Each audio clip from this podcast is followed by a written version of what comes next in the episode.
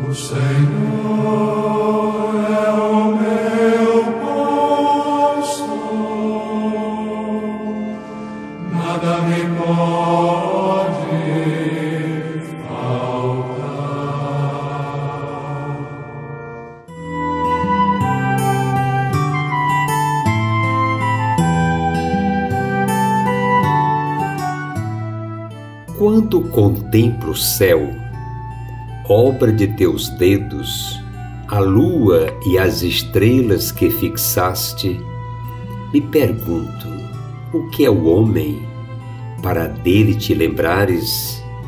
O ser humano para que o visites? Tu fizeste pouco menos do que um Deus e o coroaste de glória e esplendor. Tu fizeste reinar sobre as obras de tuas mãos, e sob os pés dele tudo colocaste. É o que diz o Salmo 8. Deus, na sua misericórdia infinita, no seu amor de ternura e compaixão, não somente nos criou quase iguais a Ele, mas tem por nós um amor de predileção antes de existirmos, Deus já nos escolheu e nos amou desde toda a eternidade. E porque Ele nos ama, nos faz seus colaboradores na continuação da obra que Ele iniciou. Por isso nós somos co-criadores com Deus na construção deste lindo mundo onde vivemos nos movemos e somos. Quando nosso Deus terminou a sua parte na criação, ele contempla a sua obra e vê que tudo era muito bom, que tudo estava dentro da sua vontade, do seu projeto. Entretanto, com a continuação dos tempos, a pessoa humana desafinou a orquestra dirigida por Deus e o mundo feito para o nosso bem, para nossa felicidade, cobriu-se de abrolhos. A terra tornou-se rebelde e as criaturas distanciaram-se do seu Criador. O nosso Deus, contudo, não nos abandonou na solidão mas provocou um diálogo existencial com a sua criatura, com a pessoa humana. Por isso, ao longo da história, Deus nos mandou homens e mulheres no seu nome para falar do seu amor e nos fazer o convite para voltarmos a Ele. Entre tantos outros, Deus nos mandou os profetas homens e mulheres que de tal modo têm uma vida de unidade com Deus que são capazes de discernir a vontade do Criador, mesmo no meio das contradições do mundo. O profeta, meus amigos, não é um adivinhão, mas uma pessoa madura, mergulhada em Deus e por isso compreende a sua vontade sempre. Para podermos reconhecer o verdadeiro profeta, precisamos encontrar nele, ou nela, diríamos, três realidades igualmente importantes. Primeiro, deve ser uma pessoa amiga de Deus, viver a sua intimidade, mergulhar nas suas entranhas.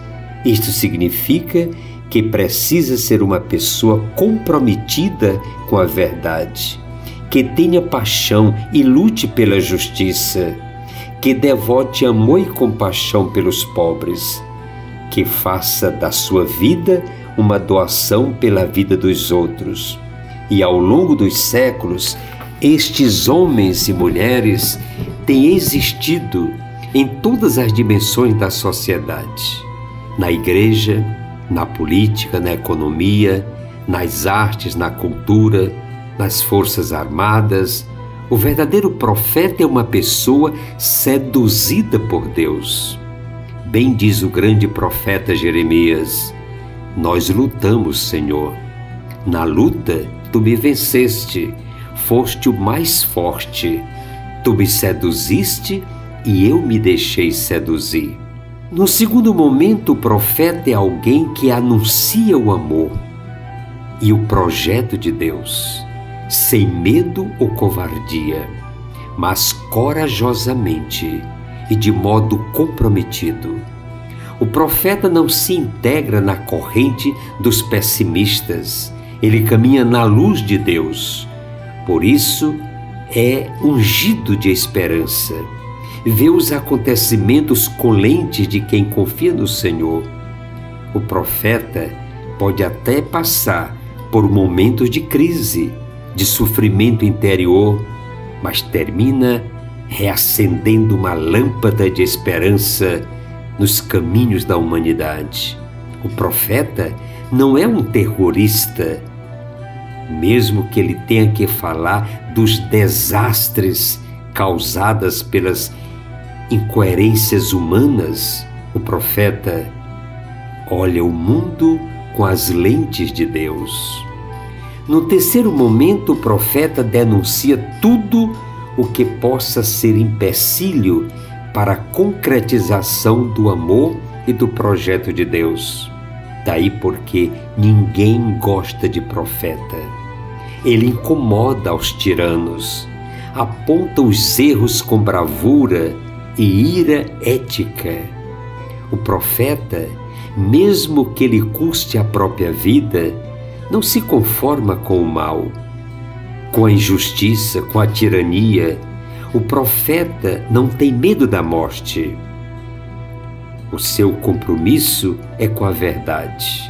Um dos maiores testemunhos é o de João Batista, que, mesmo sabendo que Herodes podia lhe tirar a vida, ele fala com bravura e destemor: Não te é lícito. Ser profeta é um chamado de Deus. É uma vocação, às vezes, até se a vontade do convidado, como foi o caso do grande profeta Amós, ou de Jeremias e tantos outros. Mas ele é chamado para ser a boca de Deus, o portador da mensagem do chamado para ser a boca do Senhor. Ele é o Deus Altíssimo que chama. O último e o maior dos profetas bíblicos foi João Batista. O profeta do sentido pleno da inspiração bíblica já não existe.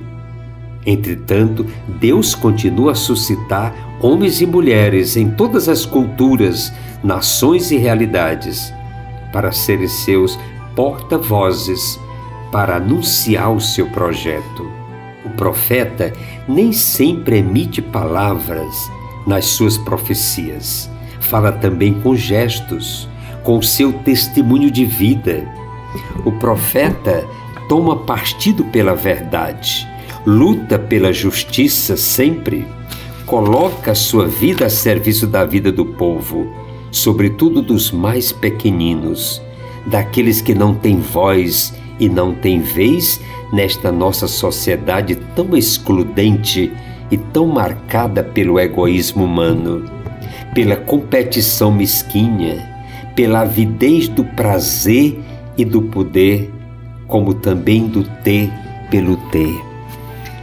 Não tenhamos dúvidas, o profeta não é somente criticado, é quase sempre odiado porque ele traz à luz do dia as obras do mal. Eu agradeço de coração a sua companhia. Eu sou gratidão. Padre Tony Batista, procurando construir pontes entre as pessoas do bem. Muito obrigado.